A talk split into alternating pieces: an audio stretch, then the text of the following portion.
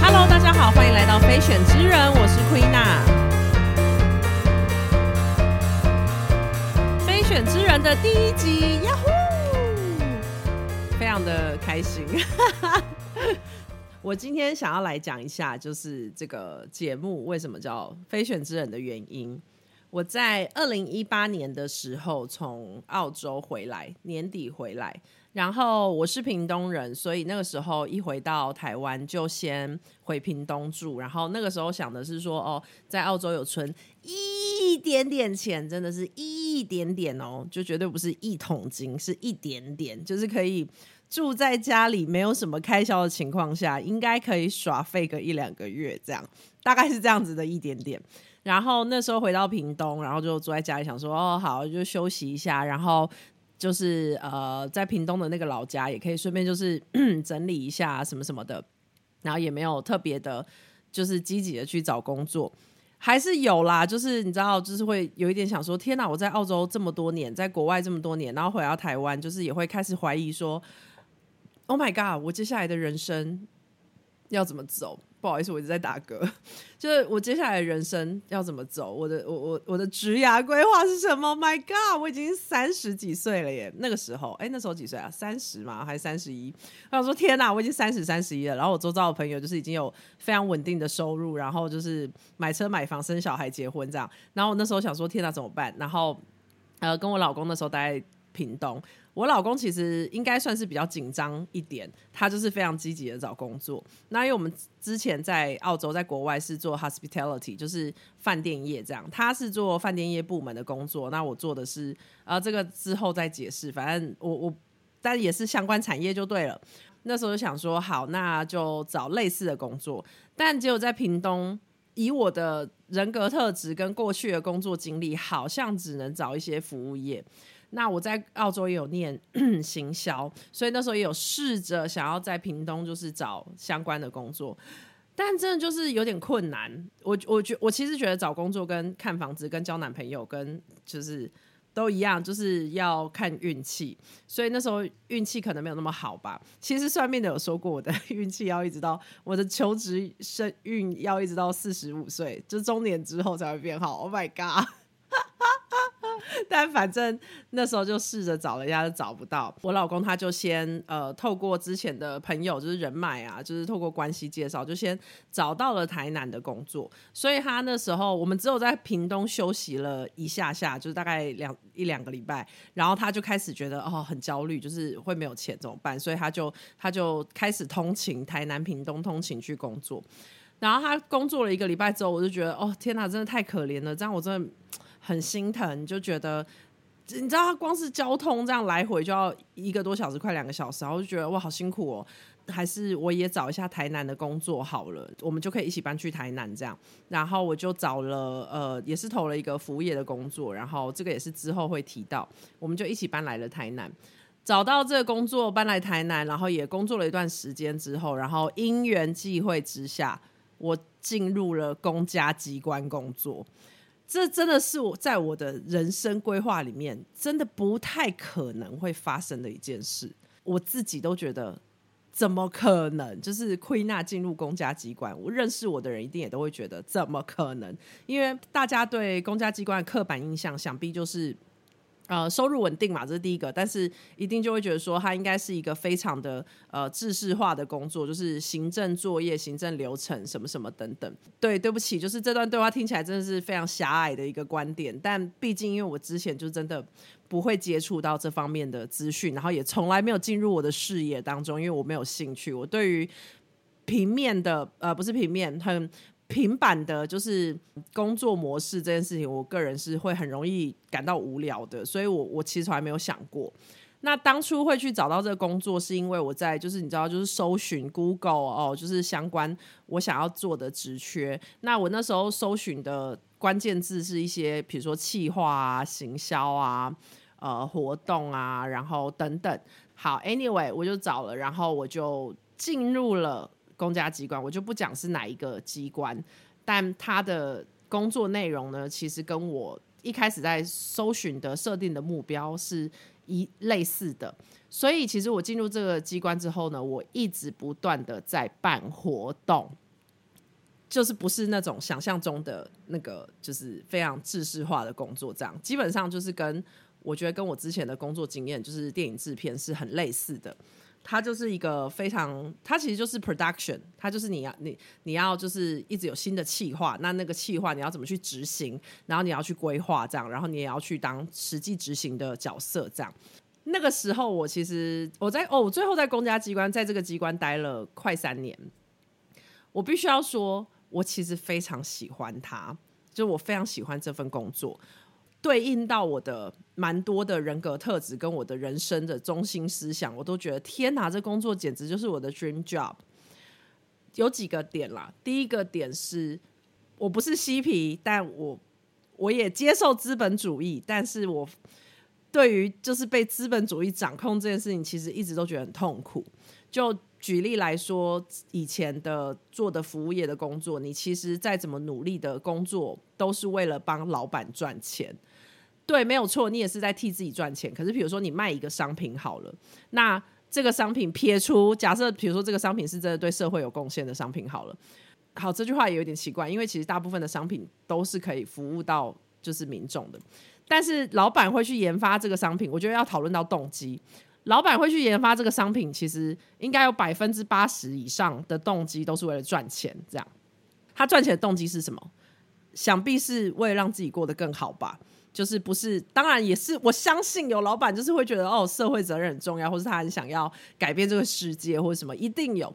但是我相信，就是你知道，这我我觉得这好像是一个循环。他好像也没有说哦，是先想要呃贡献给社会，然后才延伸这个商品，然后赚钱是他的附加价值。好像它不是这样子的顺序，它其实是一个循环的，它是互相影响的。就是当你觉得哎这个东西不错，你要推到市场上，然后你为了要让它能够继续的推到市场上，你必须要能够赚钱，所以你才有办法继续的持续的进行这件事情。所以它后来已经变成是一个互相，你知道，就是 connection，它是互相推动对方的的一个一个元素，这样。所以它好像也不是一个先后顺序的问题，但我。当时是觉得这件事情让我觉得蛮蛮痛苦的，就是呃，我觉得我很努力的，比如说店里面有很多商品，然后我去帮老板推这个 A 商品、B 商品、C 商品，然后我要分别去替 A 商品、B 商品、C 商品去想它的价值在哪里，然后他为什么要可以说服对方去买这个商品，这样我其实蛮擅长这件事，但。我后来觉得我不是很喜欢这件事，至少就我跟呃服务业蛮多老板相处的经验，都会让我觉得啊，其实讲的好像很棒或是什么，但到头来你其实也只是想要赚钱。但我我觉得没有问题哦，我我必须要说，我觉得这是没有问题的一件事。谁不想赚钱？我我我就是那种就是觉得自己生活过得去就好的人。但谁不想赚钱？而且就更不用提，就是大家都有经济压力。就是你撇撇除让自己生活过得好之外，你甚至可能当了老板之后，你还要替公司的员工扛起那个责任。因为如果你没有赚钱，那公司的员工就会被裁职或者什么，就是他们也没有工作啊，他们就会很辛苦。所以其实你当一个老板，你要扛的责任是很多的。所以我觉得想要赚钱这个动机是是没有问题的，但我当时觉得很心灰意冷，就会觉得好像一切都是 bullshit，你知道吗？就是不管是教育训练的也好，或是什么，你就会觉得啊，我做这么多，然后就最后就是 好像就是都只是为了钱这样，然后讲的那么好听，然后我就会觉得自己好像在说谎。尽管这个商品是真的不错，它也不是说就是真的是骗人的东西，可是。我就会觉得，那我就是好像用一个很至高的道德观点去说服民众去买了这个东西，但其实就是老板是想赚钱，这样。我不知道大家可不可以懂我的意思？听起来好像很理想化，但我相信，我相信一定有人跟我一样是很不喜欢这件事情的。我当时就觉得，天哪！公家机关的有一个宗旨，就是很符合我这个思想，就是我不管做什么事情。目的都不是为了赚钱，我的目的就是要你知道回馈给民众，因为民众是纳税人，大家缴税来就是要让我们可以做对他们有贡献的事，所以它是一个对我来说，它是一个正循环。这样讲又太有点太天真。但 anyway，我就觉得我可以就是很不用为了钱去做这些事情，让我感觉很棒。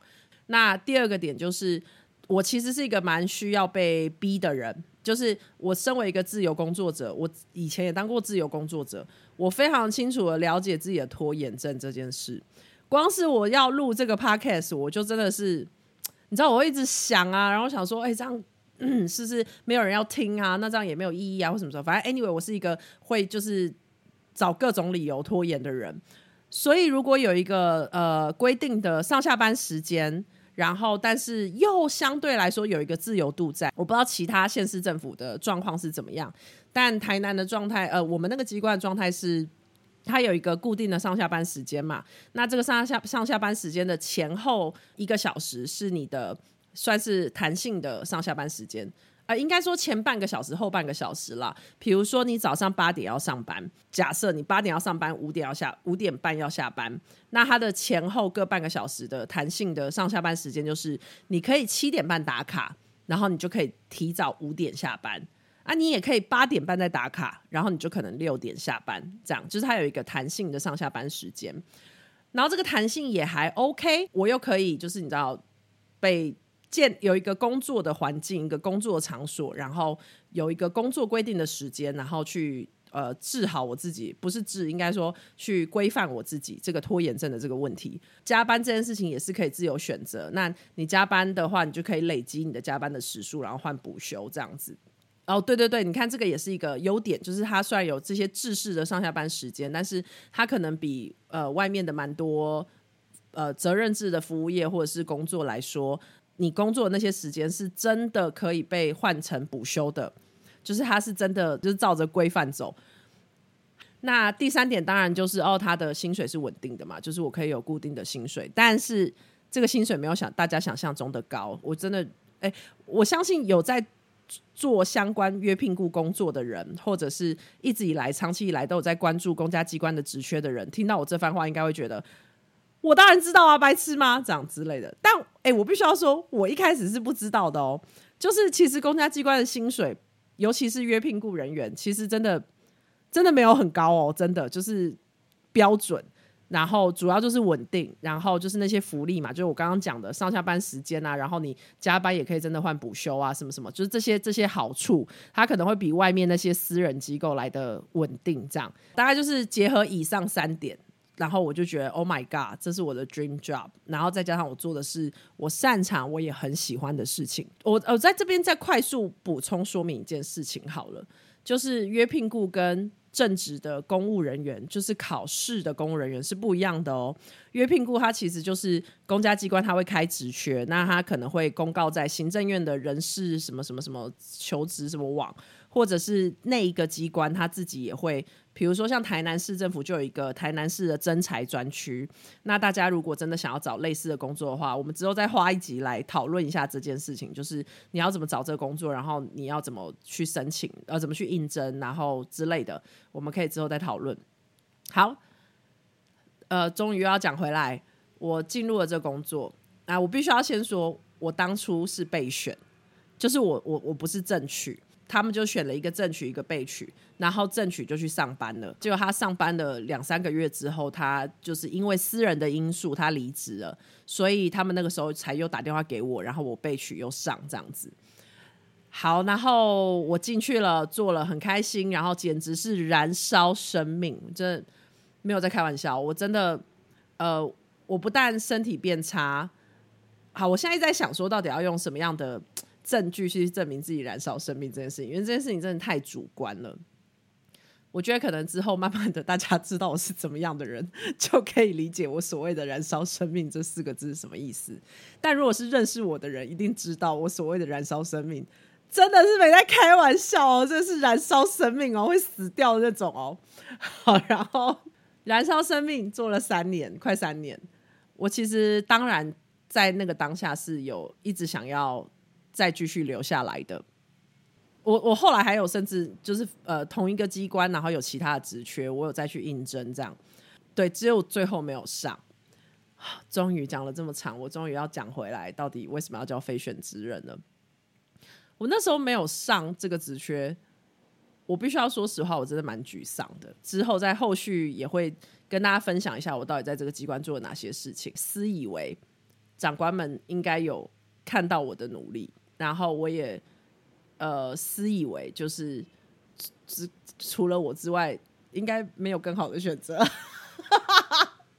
这样听起来也太太太拽了，但我对应该说好，我去应征这个职缺，我是很有信心的啦。那我相信这个东西应该大家蛮蛮多人应该都会有代入感的。就算你今天不是要应征公家机关，你去应征一个你很有信心、很有把握的工作，然后结果最后没有上，想必你就可以理解我的想法。然后没有上之后呢，我就当然就是小低潮了一下下，就会觉得 Oh my God，就是这我难道我就这样浪费了三年的生命，然后以为自己是可以。就是继续待下去，然后继续做自己喜欢的工作，结果是无法的吗？那我当时也仔细的回想了我过去的人生，然后跟过去的求职经验的发展，赫然发现，我好像常常不是那个被选中的人呢。就晴天霹雳，就当当想说天哪，哎，对耶，哎，Oh my God，嘿，天哪，我之前怎么会发现？哎，我好像，哎，其实好像常常。不是不是被选中的人哎，这样，当时就针对这个这件事情就很认真的去思考了，就是哎为什么？那当然每一次发生类似的经验的时候，都有一个很合理的解释嘛，比如说可能呃人资 HR 有他的考量，然后或者是对，反正 anyway 他一定有原因嘛，但我就会很想要。以前啦，应该说以前的我就会很想知道原因是什么。呃，你我知道原因，那我才可以改进啊，我才可以就是就是做更好啊之类的。我以前会这样，但现在 right now 三十六岁的我，我我我我真的觉得好像好像没关系耶。就是我已经到了一个也该够了解自己的年纪了。就是我经历了这么多的事情，然后我已经知道自己就是是谁，然后我也知道自己可以做些什么。那如果对方没有选我的话，当然我还是要想办法反省。就是你知道，要人生就是要一直不断的反省，然后自我成长什么的。可是我忽然觉得，哎，我好像不是这么 care 他们的理由是什么了。就是他们没有看到我的好也好，他们看到了我的缺点也好。我就是这样啊，然后我过去三年我也给了他们很呃，跟他们有跟机关这些长官们，或是跟这些人有很多的相处了。那如果我做了这三年，然后他们其实还是不认识我是谁，或是他们有其他的考量，好了，That's fine，好像没关系了，我不是那么在乎这件事了。所以我当下就忽然觉得，好，我觉得。一定有很多人跟我一样有这样的经验，那我们就组成一个同温层，我们就组成一个小联盟，就是你知道弱选者的小联盟，乳蛇联盟这样，就想说我们大家就是都没有被选到人，我们就互相取暖，我们就互相讲啊，你还好吗？对啊，怎么会没有选你？你很棒，知道？我们就互相取暖。好，没有没有没有，我没有要跟你们互相取暖的意思，走开！我我想要，我想要的是，就是未来我再也没有，就是我也再发生一样的事情的话，我希望可以当一个非选之人。只是我觉得大家好像一直都想要当天选之人，可是哪来那么多天选之人啊？非选之人更多吧？到底为什么要当天选之人呢？就是当天选之人，应该就是所谓的 expectation 吧，就是期待。那人生中就是有非常多的选择，你会有一定的期待，但你一定有非常非常非常多失望的时候。可是这些失望好像没有关系耶，就是这些失望好像其实可以给你不一样的视野跟想法。就是这些失望，比如说像我，我现在是选没有被选中的那个选项，那我因为他的这个选择。我其实有了很多的呃思考，我觉得对我来说是一个成长，就是我觉得是蛮好的。换另外一个角度来想，如果我今天是选择别人的人，如果我也可以更去了解那些没有被选到的人的，我去联想我跟他们之间所会产生的影响是什么，也可以让我变成一个更有同理心的人，或者是我可以更站在不同的人的角度去看事情。或许以后我在做选择的时候，也可以更符合呃我想要的样子，就是就连做选择这件事情本身，可能都可以进步，可以进化，然后它就可以变得更好。呃，当然事情的好坏啊，选择的好坏啊，其实真的都没有一个真正的定义存在。我本来就是属于那种就是对于灰色地带包容性非常非常高的一个人，所以对于好坏这件事情也一样。那你呃，当然会有，比如说爸爸妈妈觉得的好坏，家人觉得的好坏，朋友觉得的好坏，或者是甚至是这个社会觉得的好坏。所以这个频道就可以来聊，这个节目就可以来聊。这个好坏中间的那些东西，就是非选之人、非选之物，没有被选到的选择，他们真的就是坏的吗？他们是不好的吗？我相信我讲这件事情，大家应该都可以理解，因为大家一定都会觉得没有啦。很多时候，你知道，就是因为不同的原因嘛，就有时候是时机点的关系，有时候是什么什么等等这样。好的。大概就是这样，这就是我其实想要讲的，就是为什么会去这个节目当做非选之人的原因。那顺便再来讲一下，大家开头听到的音乐好了。大家开头听到的音乐是来自一个乐团叫 T Z Back，T I Z Z Y B A C T Z Back 的鞋猫夫人买单。对，就是是我非常非常非常喜欢的一首歌。然后 T Z Back 也是一个我。从很小就开始听的乐团，呃，这首歌的歌词，因为我片头只有用了就是他们的前奏，然后其实我是买了整首歌的版权，但就是希望未来不知道有没有机会可以就是放给，哎，其实也可以哈，我好像可以完整的放给大家听，只是这样子的话，就是只放整整个节目就是一直录一直录，然后只放一首歌，其实有点怪，嗯，但 anyway 这首歌的歌词就是。非常强烈的推荐，大家可以去看一下。这样子，它的一开头是呃，能够说的我都说了，你要挺起胸膛，坦荡荡的活。能够说的我都说了，你要挺起胸膛，坦荡荡的活。然后是能够给的我都给了，只是紧要关头不一定行得通。能够给的我都给了，只是紧要关头不一定行得通。我觉得这首歌真的是在我人生的很多时候，真的是给了我非常非常非常大的力量。它很像是我在，就像我现在在跟大家讲话这种感觉，就是我其实也对我周遭的，就是生活圈的朋友有讲过类似的话，就是当他们很失落或是很低潮的时候，我就会很想要唱这首歌给他们听。然后我这首歌就是太符合我整个节目的，就是。的目标，对，就是能够说的我都说了，这样。然后我觉得我好像还没说，所以要录一个节目来说，这样是不是蛮合理的？当时在就是申请版权的时候，那个哦，我版权有申请那个呃音乐著作权，哎，对啊，录音著作权，然后词曲授权跟重置权。主要是这三个重置权的意思，就是你把它就是啊，因为我有剪它剪接嘛，我把它剪到我的跟我的作品，我重新剪过它，所以这就是重新制作，所以是重置嘛。然后词词曲授权，当然就是因为我要把它公开。哎，等一下，那那个是放映，哎，公开播放、公开播送权吗？靠，要我其实哦，好，对不起。我有点忘记了哎，反正就 anyway 好，还有一个公开播送、公开播放，因为我要把它放到 平台网络上嘛。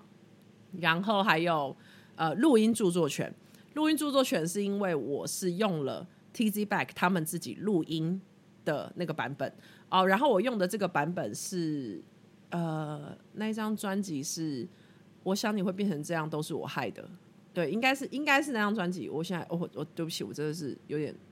对，应该是那张专辑的。我用的是那个、那个、那张专辑里面的这个版本，这样。因为这首歌其实还有其他版本，包括就是 unplug 版啊，还有现场版啊、live 版什么什么的。所以我用的应该是那那张专辑的那个版本，这样子。所以就是申请了这些版权，这样。然后我当初在申请版权的时候，那个录音著作权就是弯的音乐，然后弯的音乐跟我的联系的那个窗口，哈，那个老师他就问我这件事，就说你为什么想要用这首歌？这样，所以我就跟他解释了我刚刚说的那一整段话，这样。他应该也会想说，呃，我没有想要知道这么多，但是他人非常的好，我非常感激他们。然后，呃，我觉得在。呃，录呃音乐授权这件事情上面，就是得到蛮多帮助的。我当时其实就是 Google 授权到底该怎么办，然后大家可以查到什么 Must，就是音乐呃中华音乐人著作权协会，然后我就上网搜寻，然后写 email 给他们，然后就是基本上我问的问题就是非常非常的自缺，就是非常的，就是说，哎，请问一下，我想要做一个 podcast，然后片头要用，然后请问就是。我该怎么办？这样类似像这样这样，但大家都我接触到的人都非常的有耐心，然后就是回 email 给我，告诉我说解释给我听可以怎么做这样子。对，所以呃，大家也可以就是自己，我觉得上网查虽然有也会有一些 SOP，但是呃也会有些人解释怎么做，但是好像因为每一首歌，然后每个人要用的状况其实真的都不太一样，然后就连我自己在公家机关工作，我也都会有遇到这个著作权的问题。他真的，我自己觉得真的蛮复杂的，所以我觉得大家就是真的就是不要犹豫，就是 don't hesitate，直接就是写 email 给著作权协会，就跟他说对不起，我什么都不懂，然后我现在这个状况，我我我需要付什么钱，我需要什么权，这样什么权什么版权，因为有各式各样的版权，对，那你们就直接写信去问，这样好，大概就是这个样子，那我们就 有点突然。那第一集的节目就先到这边结束，我们下次见，拜拜。